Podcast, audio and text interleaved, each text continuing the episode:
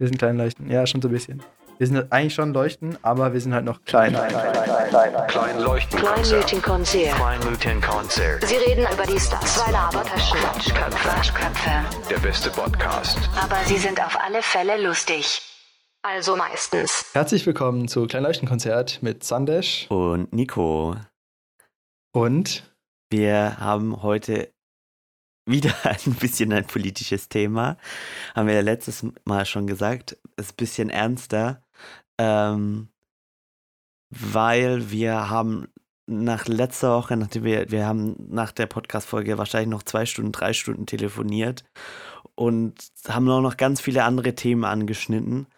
Und wir hatten ein Thema, was uns noch ganz irgendwie, ganz, ganz wichtig war und wo wir dann heute entschieden haben, da müssen wir auch mal drüber reden.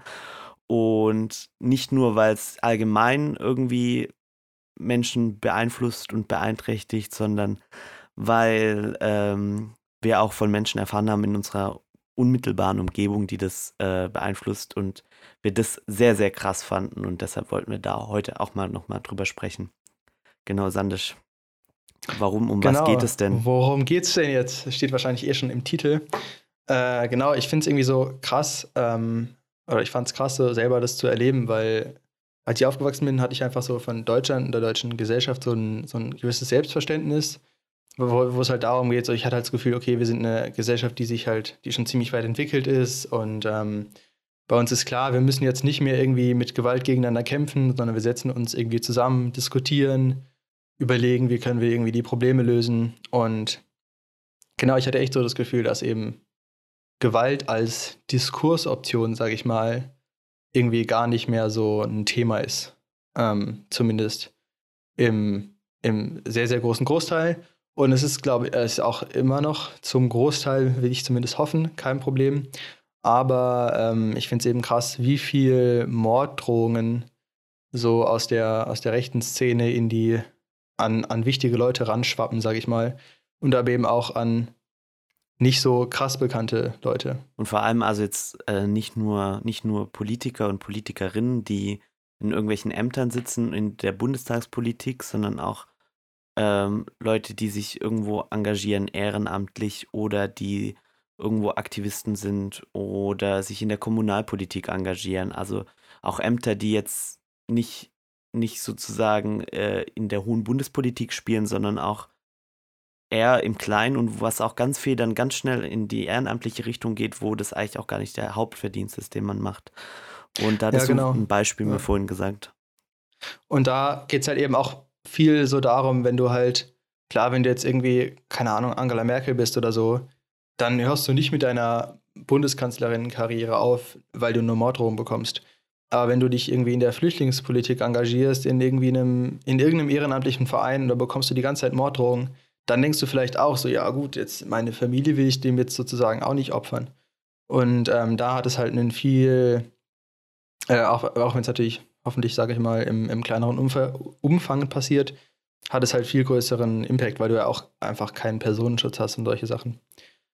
Und ähm, genau, ein konkretes Beispiel dafür ist, finde ich, Fridays for Future. Und das finde ich irgendwie ziemlich krass, weil das ist für mich so eine Bewegung, ähm, also klar, natürlich unterstütze ich jetzt auch persönlich die Ziele, aber auch so auf einer Metaebene finde ich das voll krass, weil das so eine Bewegung ist, die versucht irgendwie so mega, mega viel richtig zu machen. Also ich war mal in München bei einer Demo und das war halt so krass. Da gab es halt irgendwie ein Awareness-Konzept. Das heißt, wenn du dir irgendwie Sorgen gemacht hast in der Menge oder sowas, dann, dann gab es da extra Leute, zu denen du gehen konntest. Dann gab es für ähm, Leute mit Behinderung irgendwie so eine eigene Tribüne, wo die dann äh, hin konnten, damit sie sozusagen in der Menge nicht untergehen. Und auf so vielen Ebenen habe ich das Gefühl, dass die eben ähm, versuchen halt alles Mögliche besser zu machen. Das ist ja auch eine relativ weibliche Bewegung, ist eine ziemlich junge Bewegung, ist total inklusiv, äh, viel, ähm, viel gegendert und so weiter. Und ich finde es halt so krass, weil die Leute geben sich halt so viel Mühe, vor allem auch irgendwie an, an vielen Ecken nicht angreifbar zu sein. Und ähm, trotzdem, und ah, vielleicht auch gerade deswegen, ähm, bekommen sie Morddrohungen. Und ich finde es halt so krass. Also ich habe jetzt hier ähm, konkret ähm, eine Freundin, die halt bei Fridays for Future ist, und die hat halt so erzählt, ja, sie hat halt irgendwie, ähm, die ist jetzt auch nicht so irgendwie deutschlandweit oder so aktiv, sondern ist halt wirklich so irgendwie so eine Lokalgruppe einfach. Und selbst wenn du da in der Lokalgruppe einfach aktiv bist und auch nicht irgendwie die Leitung hast oder so, einfach irgendwie so dich halt irgendwie dafür äh, engagierst, finde ich halt krass, dass man irgendwie von irgendwelchen anonymen Nummern auf WhatsApp dann Morddrohungen bekommt. Und teilweise auch irgendwie so echt konkret mit irgendwie, ich werde deinen Bruder oder so ermorden, irgendwie solche Sachen. Und das finde ich schon echt krass, dass anscheinend manche Leute halt so, ähm, also einerseits so wenig argumentativ dagegen zu setzen haben, dass halt wirklich, ich meine, das musst du dir mal vorstellen, ne? irgendwie, das sind ja nicht, also stelle ich mir zumindest so vor, nicht auch irgendwelche Jugendliche oder so, sondern irgendwelche erwachsenen Menschen, die sagen, da hat ein Kind eine Meinung, die ist wissenschaftlich fundiert und das Einzige, was ich dagegen tun kann, ist dir eine Morddrohung schicken. Ja. Und also, ähm, es gibt halt einfach wirklich gar keinen Grund, dass überhaupt irgendjemand auf der Welt eine Morddrohung bekommen sollte. Punkt. Ja. ja. Und Ja. Ähm, also das ist ja auch nichts, was man eigentlich sagen sollte. Und ich finde es so doof, dass wir jetzt auch eigentlich so lange über, in diesem Podcast darüber reden, weil es wirklich so ein Ding ist, worüber man eigentlich nicht sprechen sollte, weil es irgendwie jedem klar sein sollte und so weiter. Aber wir haben irgendwie offensichtlich ein Problem und deswegen müssen wir darüber reden. Und ähm, ja, finde ich, finde ich ziemlich krass.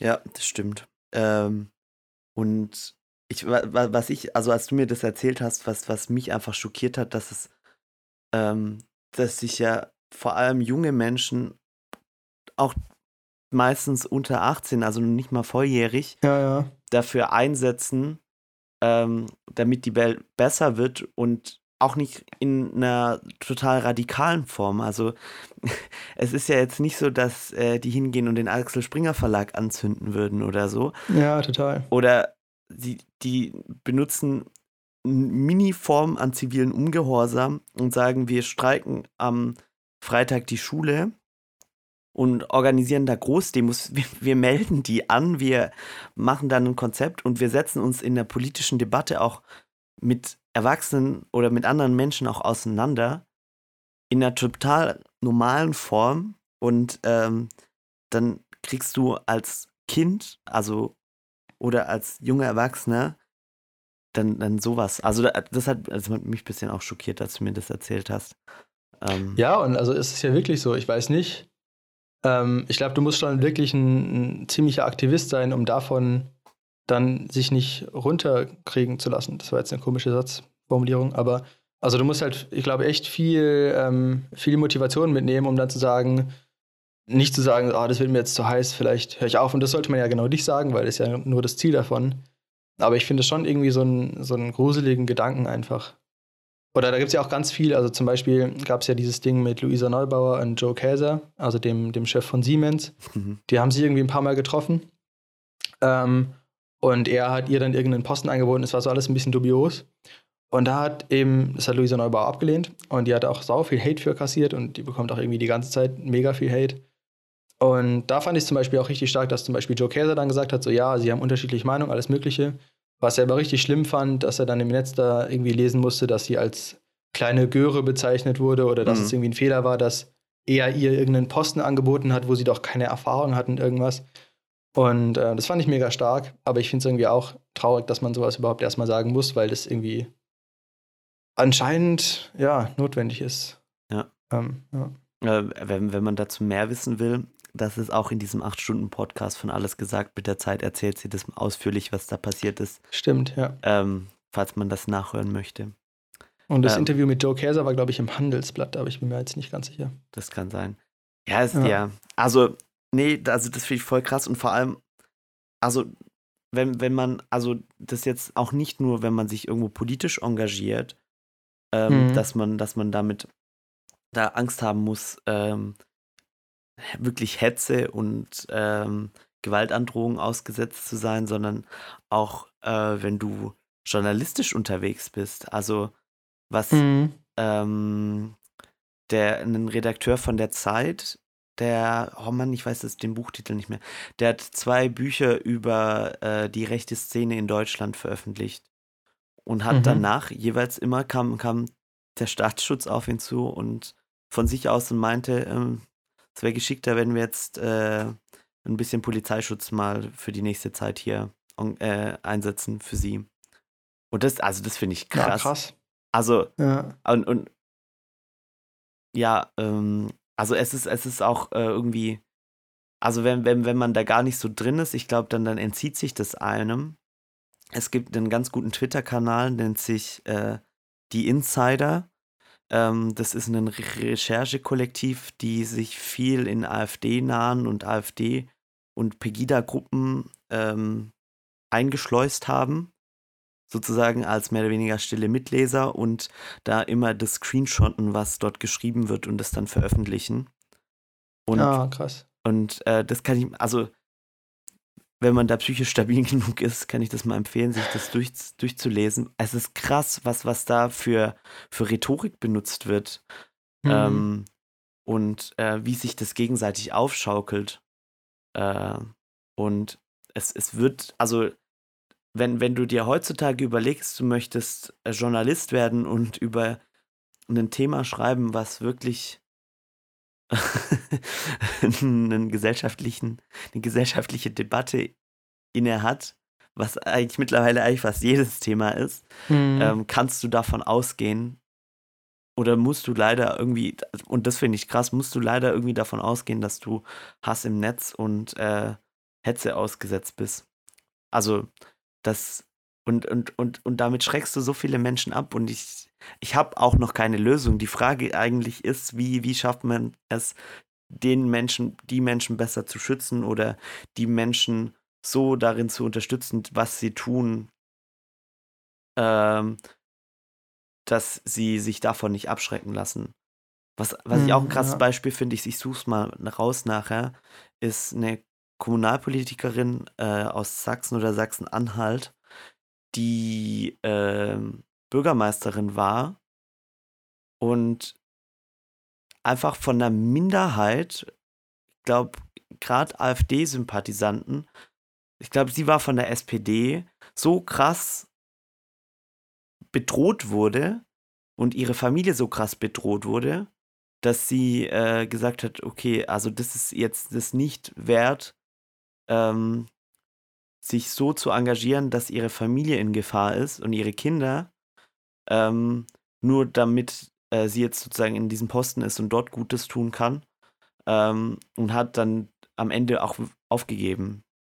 Und das, ja. also, das ist halt krass, wenn, wenn, wenn das so weit ist, dass ähm, Menschen, die sich für irgendwas engagieren, dann sagen müssen, okay, das ist mir nicht mehr wert. Und gar nicht so in dem großen, mhm. in dem großen bundespolitischen Raum, sondern hauptsächlich in der Kommunal äh, Kommunalpolitik oder wie du gesagt hast, da in, in den äh, kleineren Aktivistengruppen. Krass. Ja, echt krass, weil das ist ja eigentlich genau das Ziel, was die irgendwie haben. Und ich habe jetzt auch keine Lösung, aber meine, meine Theorie ist so ein bisschen, dass es unter anderem da, dass, dass, dass, dass, dass es so viel ist, dass es unter anderem daran liegt, dass man sich als Rechter irgendwie erstaunlich sicher fühlt in Deutschland. Ähm, weil, also, ja, es gibt ja auch so Organisationen, die dann Leuten, die eben in der Öffentlichkeit stehen und sowas bekommen, helfen. Und dann hast du ja gesagt, dann irgendwie wahrscheinlich rechtliche Hilfe leisten, oder? Mhm. Ähm, und aber irgendwie anscheinend hilft es ja nicht, die Leute, die sowas machen, anzuzeigen. Oder also es hilft sicherlich im Vergleich zu gar nichts tun. Und ich finde, es hilft auf jeden Fall auch, wenn man das irgendwie veröffentlicht. Da hat ja Karl Lauterbach zum Beispiel neulich was gemacht, ähm, als der eine so einen Mord Brief-Dings bekommen hat. Der hat äh, so ein Paket bekommen, wo Pillen drin waren und so ein handgeschriebener Zettel, nehmen Sie das und Sie sind immun gegen Corona oder so. So ganz, also so, so, oh, also so richtig, wie wenn da jetzt ein tötendes Mittel drin wäre. Ja. Super krass. Echt krass. Und das finde ich halt irgendwie so, so extrem traurig, dass man weil ich finde, es sollte so sein, als äh, jemand, der irgendwie ein rechter Hetzer ist oder und oder egal wer, der Morddrohungen verschickt, solltest du eigentlich Angst haben. Ja? Angst haben, erwischt zu werden, Angst haben, was auch, das, was auch immer mit dir passiert. Äh, mhm. Äh, dass du irgendwie halt, dass da ein Prozess gegen dich angestrengt wird, dass du zumindest mal gefunden wirst. Das ist ja mit dem Internet auch erstmal gar nicht so einfach, die Leute zu identifizieren und so weiter. Und das finde ich irgendwie krass, dass anscheinend von, vom Rechtsstaat da in der Hinsicht keine so, zumindest für mich gefühlt, riesengroße Bedrohung ausgeht, weil ich habe das Gefühl, dass sich solche Leute einfach viel zu sicher fühlen. Dafür, ja. dass sie Sachen machen, die einfach gar nicht in Ordnung gehen. Ja, da, das, sind, das sind zwei Punkte. Also das Erste, was, was da jetzt ganz schnell mitschwingt in, in der Debatte zu, zu Hass im Netz, ist ganz schnell, dass Leute fordern, wir wollen eine Klarnamenspflicht. Mhm. Also, dass man nur noch mit seinem echten Namen und ohne Pseudonym im Internet diskutieren kann. Das Problem daran ist, ähm, dass du, also da gibt es ein massives, also das ist auch eine große Debatte, wo aus meiner Meinung, aus meiner demokratischen Überzeugung das kein sinnvoll ist, weil die, ähm, die Möglichkeiten dadurch, dass du so eine Debatte mit wenigstens einem Pseudonym führen kannst, ähm, überwiegen zu dem, also wenn du, wenn du jetzt äh, die, also ähm, wenn du die Möglichkeit hast und nicht unter deinem Klarnamen auf Twitter was zu posten, klar hast, mag das für manche heißen, okay, jetzt können sie mehr Hetze posten, aber ähm, das Gegenbeispiel ist äh, irgendein äh, Blog über äh, eine Drag Queen oder jemand, der gerade aus äh, sein Outcoming hatte und über seine Erfahrungen schreibt, aber nicht unter seinem Klarnamen das machen will, weil er Angst hat, äh, in seinem Dorf liest das jemand und er damit aber 10, 20 oder mehreren tausend Leuten damit hilft, äh, über ihr Outcoming zu sprechen oder da, sich damit zu identifizieren. Da überwiegt, finde ich, der Vorteil dem gegenüber. Ähm, da lohnt es sich, das mal ein bisschen genauer anzugucken. Und das Zweite ist, ähm, Martin Schulz hat es mal in einer Martin Schulz, ähm, ich habe zu viel Martin Sonneborn gelesen, ähm, hat mal in einer Bundestagsdebatte ähm, war eine Rede von einem AfD-Politiker und dann hast du ja die äh, Möglichkeit, eine Frage zu stellen oder einen Kommentar zu geben aus den Reihen. Und dann hatte Martin Schulz sich gemeldet und dann hat er sozusagen ein paar Sätze gesagt und in der Mitte ging es um die rhetorische Aufrüstung ähm, bei der vor allem auch die AfD und äh, AfD-Sympathisanten beteiligt sind.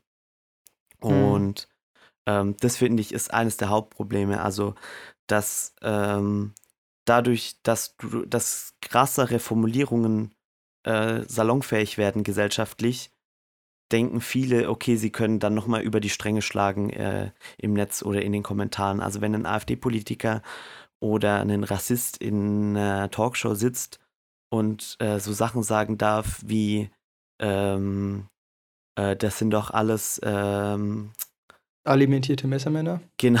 Zitat AfD tatsächlich, Alice Weidel, glaube ich. Genau.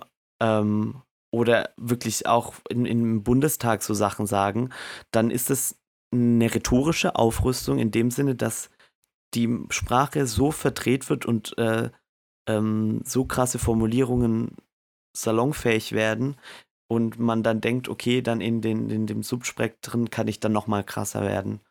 Ähm, genau, also das ist, ähm, also was, was da ganz krass auch mitspielt, da pack ich, äh, packen wir auch einen Artikel rein, äh, ist der Mordfall zu Walter Lübcke, wo ähm, er gesagt hatte, ähm, als, also da ging es um ein Flüchtlingsheim in dieser, in dieser Stadt und ähm, dann kam äh, ich will jetzt nicht sagen Protest, äh, Protestierende, sondern da kam ein Mob an Nazis in diesen Raum gestülpt äh, mit Parolen ähm, dagegen und dann meinte er an den Mob gerichtet, ähm, wer, ähm, wer sozusagen diese Werte unserer Demokratie nicht vertritt, der kann doch gehen, so salopp zusammengefasst. Ähm, ich lest euch den Artikel am besten nochmal durch.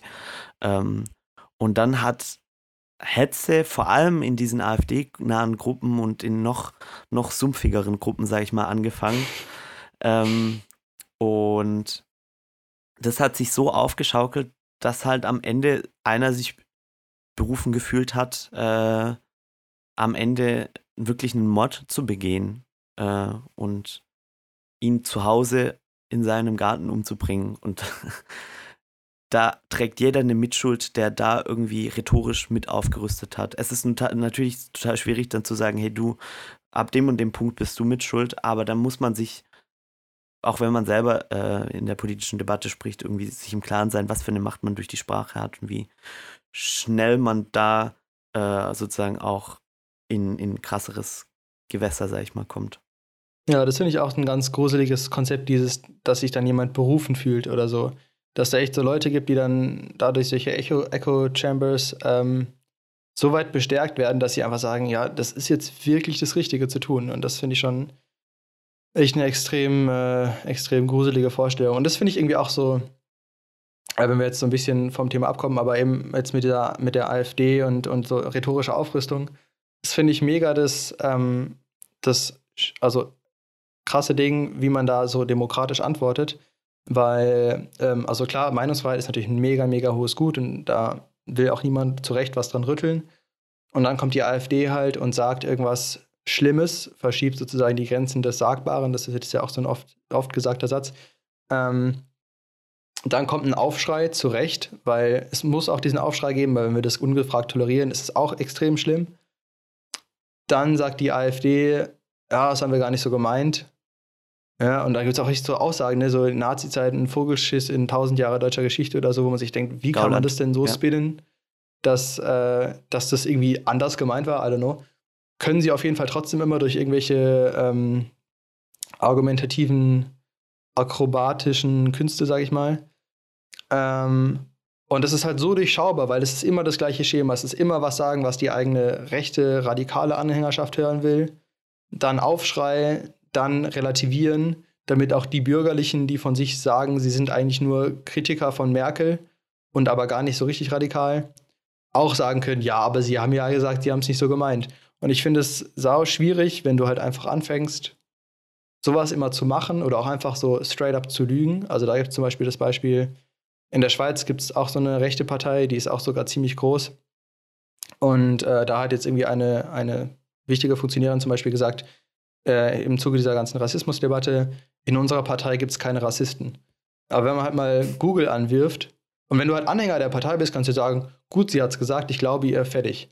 Ja, aber wenn du einfach mal dann Google anwirfst, dann kommt halt raus, okay, es gibt halt sau viele Leute aus der Partei, die schon wegen Rassismus verurteilt wurden oder irgendwie solches mhm. Zeug. Wo man sich so denkt, das ist, finde ich, sau schwierig, ähm, dagegen zu argumentieren und auch aus Politiker-Sicht ähm, ist, ist es so ein Ding, was du, glaube ich, gar nicht so richtig angehen kannst, sondern das Einzige, was du machen kannst, ist halt hoffen, dass jeder in der Gesellschaft sozusagen da durchschaut. Aber an dem Punkt, an dem manche Leute da nicht mehr durchschauen wollen, kannst du entweder als sozusagen Politiker von der guten Seite, sage ich jetzt mal in Anführungszeichen, mit den gleichen Mitteln anfangen. Also immer so sagen, so ja, äh, aber fliegen Sie nicht auch Kurzstreckenflüge? Nein, auch wenn man es so tut, so nach dem Motto. Also da kann man ja mhm. auch sozusagen auf der anderen Seite einfach anfangen zu lügen. Aber das wäre auch irgendwie so Quatsch. Und ich finde diesen, diesen Kampf um die Wahrheit und die Interpretation, das finde ich irgendwie, ja, finde ich irgendwie echt krass. Der Kampf um dass Wahrheit. Dass der so ja. überhaupt existiert. Ja, das ja. ist, das ist krass. Also, wenn, also, das ist noch ein ganz anderes Thema. Ähm, wenn, ja, ja. Das, also, die, die, die, dieses Problem, dass man erstmal muss, darüber zu diskutieren, was die Wahrheit ist, obwohl es ja die Wissenschaft gibt mit dem Streben nach Wahrheit und es viele Regeln in der Wissenschaft gibt, wie Paper zu schreiben sind, wie zu zitieren ist, damit es auch nachvollziehbar ist und das dann, ähm, ich will nicht sagen zu kritisieren, weil es gibt keine Wissenschaftskritik, sondern es gibt eigentlich, weil in der Wissenschaft selbst gibt es genug Diskurs, sondern es ist halt eine Wissenschaftsleugnung und ja. Ähm, anderes, anderes Thema. Thema. Ähm, was ich noch sagen wollte, was halt, was halt total wichtig ist, ähm, ist, dass man gerade im Netz, wenn man auch Sachen liest, von, auf Twitter zum Beispiel oder auf Instagram oder Facebook, ähm, dass man da auch Gegenrede betreibt. Und mhm. ähm, was, was wir letztes Mal schon gesagt haben, ist, dass jeder in seinem eigenen Umfeld irgendwie so den größten Hebel hat. Und ähm, jetzt gehen wir mal kurz, kurz auch in die Richtung Thema Verschwörungserzählungen und Verschwörungsmythen, ähm, was aber da ganz schnell einhergeht in, in der rechten Szene. Mm, wenn man, man muss einfach ganz oft, wenn dann auch wenn es unangenehm ist, wenn man zu Hause sitzt am Esstisch und der Onkel bei Weihnachten oder so anfängt, äh, darüber zu erzählen, dann muss man einfach gegenreden, damit ähm, da einfach irgendwie eine Gegenrede besteht. Und ähm, klar, die Leute, die irgendwie schon in diesen Gruppen sind und da so tief drin sind, da ist schwieriger, die rauszuholen. Aber man kann irgendwie schauen, dass da noch nicht, nicht noch mehr Leute abrutschen. Und das, das ist so ja. das Wichtigste.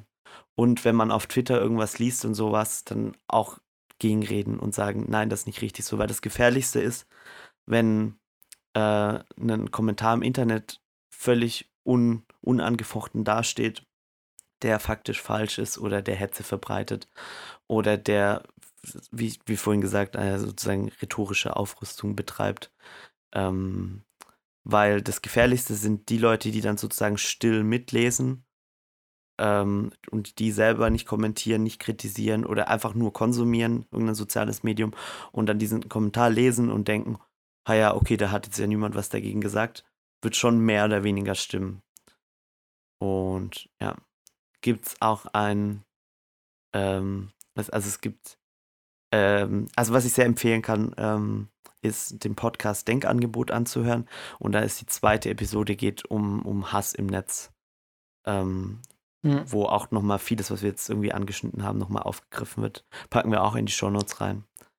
Sehr interessant. Ja, das finde ich, was du gesagt hast mit dem, ähm, mit diesen unkommentiert dastehen lassen, finde ich auch irgendwie echt so ein, so ein gruseliges Ding, weil ähm, oft sind halt so Aussagen, wenn man nicht so drüber nachdenkt, so formuliert, dass man irgendwie gerne zustimmt, so nach dem Motto. Also selbst wenn du irgendwie so, ich weiß jetzt auch gar nicht selber mehr, Bernd oder Björn Höcke, ähm, äh, wenn der redet und sagt irgendwie so, ja, er findet es traurig, dass sich irgendwie die Meinungsfreiheit so eingeengt hat oder irgendwie sowas. Mhm. Da denkt man sich so, ja, nee, stimmt, grundsätzlich ist es ja eigentlich doof, weil, ne, so nach ja. dem Motto.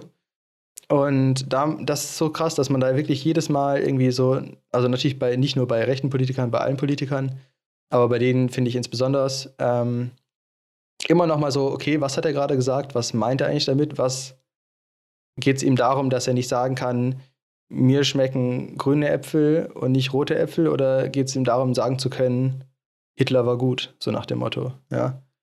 Ähm, also, weil der, der, die formulieren es ja nicht so in, in konkreten Sachen, so nach dem Motto, wir hätten jetzt gerne wieder einen Holocaust oder so, sondern die formulieren es ja in so ganz vagen äh, Ausdrücken. Ja.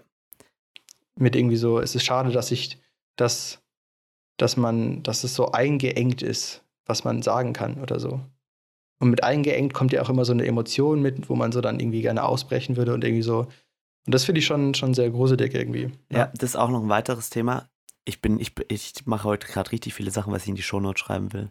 Ähm, es gab einen Talk auf dem Chaos Communication Congress von einem Germanisten, wo es, ähm, das war 2016 oder 2015 der Talk, ähm, wo es um die Rhetorik zum Thema ähm, der Flüchtlingskrise ging und ähm, diese, dieser Ausdruck Flüchtlingswelle, äh, Flüchtlingsstrom hat auch schon, weckt auch schon so Assoziationen und ähm, mhm. ähm, irgendwie Gedanken, weil, weil eine Welle ist irgendwie schon was krasses, was dich erschlagen kann. Und dann gab es manche mhm. Medien, also, also Zeitungen, die haben dann aus, äh, keine Ahnung, wahrscheinlich Sensations- äh, journalistischer Sicht ähm, ein paar Überschriften gehabt wie Flüchtlingstsunami oder die Flüchtlingswelle überrumpelt uns oder so. Was ja, überrollt. Überrollt, sowas, genau. Ja. Also das sind einfach, da muss man einfach sau vorsichtig sein mit dem, wie man Sprache benutzt ähm, und was da damit, was man damit anrichten kann beim Menschen. Ja, ganz kurz related zu diesem Sensationsjournalismus. Ähm, falls ihr noch nicht gemacht habt, hört euch gerne nochmal das Interview von Gemischtes Hack mit Linda Zerwakis an. Ähm, da geht es nämlich auch darum, wie man, ähm, genau, weil das ist ja eben eigentlich ein Problem, dass viel von der Presse so werbefinanziert ist. Mhm. Ähm, mit, weil man irgendwie kostenlos und Paywalls sind irgendwie auch doof und ähm, also die haben jetzt auch keine Lösung, aber haben ein bisschen drüber diskutiert. Das ist echt ähm, ganz interessant, weil das ist eben echt so ein, so ein Ding eben mit, dass man halt mit, mit Aufregern viele Klicks sammeln kann. Und um mal zum Ursprungsthema zurückzukommen, ähm, genau, würde ich auch nochmal also was ich halt äh, sagen, dass man auf jeden Fall als normaler, sage ich jetzt mal, ähm, sich nicht zurückziehen sollte aus der Debatte im Netz und immer irgendwie mit kommentieren soll, auch wenn es irgendwie Quatsch ist. Man, man macht die Welt natürlich dadurch auch nicht krass besser oder so, aber ich fände es eben fatal, wenn jetzt im, im, ja, wenn wir die Rechten sozusagen im Internet alleine lassen. Und da finde ich es zum Beispiel auch gefährlich, das ist jetzt natürlich auch ein unbestätigtes Gefühl von mir, aber ich habe das Gefühl, dass ähm, Politiker also als Politiker musst, willst du ja immer so ein Gefühl haben, für was gerade im Land los ist.